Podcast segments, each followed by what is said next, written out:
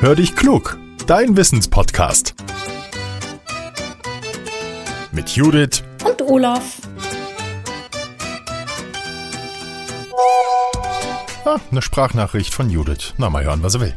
Hallo Olaf. Wenn ich hier aus dem Fenster gucke, dann sehe ich auf dem Nachbargrundstück richtig hohe, hohe Bäume. Also wirklich, die sind ordentlich hoch. Leider sind die schon abgestorben. Was mich interessiert, Olaf, wie hoch kann denn ein Baum maximal werden?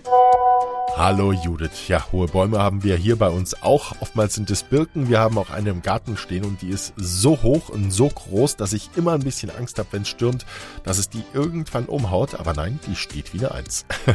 Forscher wissen, wann die ersten Bäume entstanden sind. Sehr spannend. 2019 haben sie von Spuren berichtet, die etwa, Achtung, ungefähr 386 Millionen Jahre alt waren.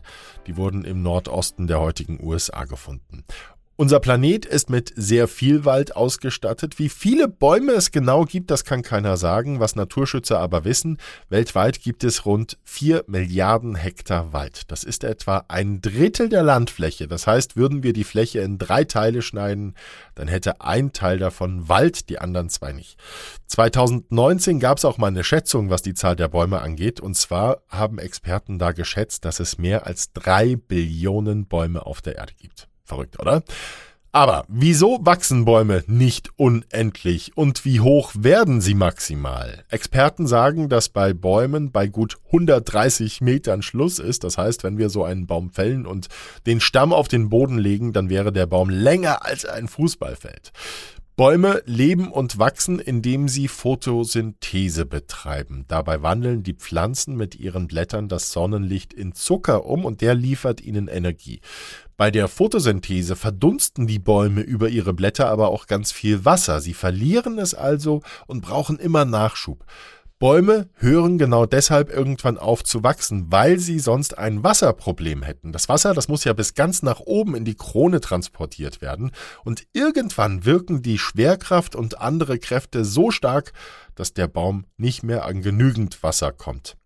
Die Schwerkraft, das ist die Kraft, mit der ein Gegenstand zu Boden gezogen wird. Wenn wir einen Stift fallen lassen, dann fliegt er nicht durch die Luft, sondern er kommt auf dem Boden auf.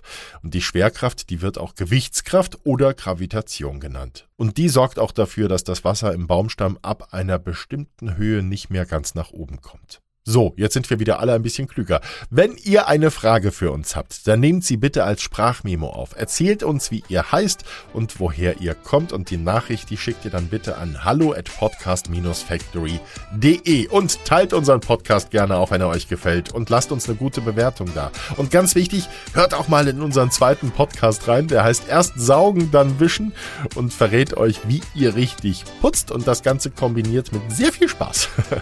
Jetzt sage ich Tschüss und bis zum nächsten Mal, euer Olaf.